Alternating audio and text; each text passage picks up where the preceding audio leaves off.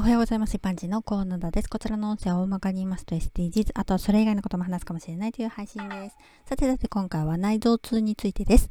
以前内臓が痛くて配信しました過去配信ナンバー172ですね。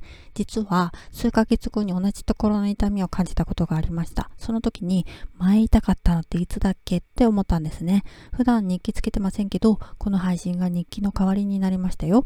結局病院に行かずじまいでしたけど、自然とそれは痛みが消えてきました。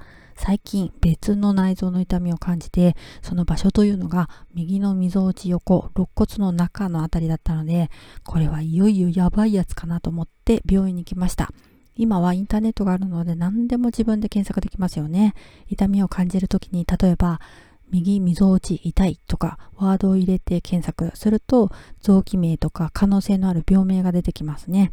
この痛みはどこの臓器の何だろうって知りたくなります。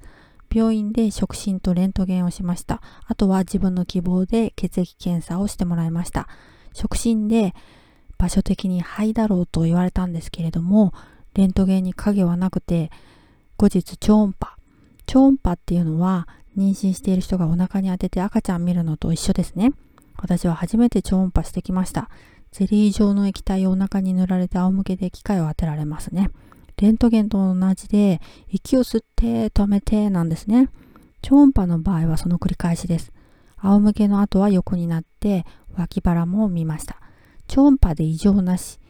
おそらく神経痛だろうという結果で全然問題ありませんでした。いやーよかっただけど、神経って体全体張り巡らされてるのになんでピンポイントでここと思いながらも、私の場合は神経系がきっとバグってんだろうなと思って、もうこれは仕方のないことかもしれませんね。ではでは今回この辺で次回もお楽しみにまた聞いてくださいね。ではまた。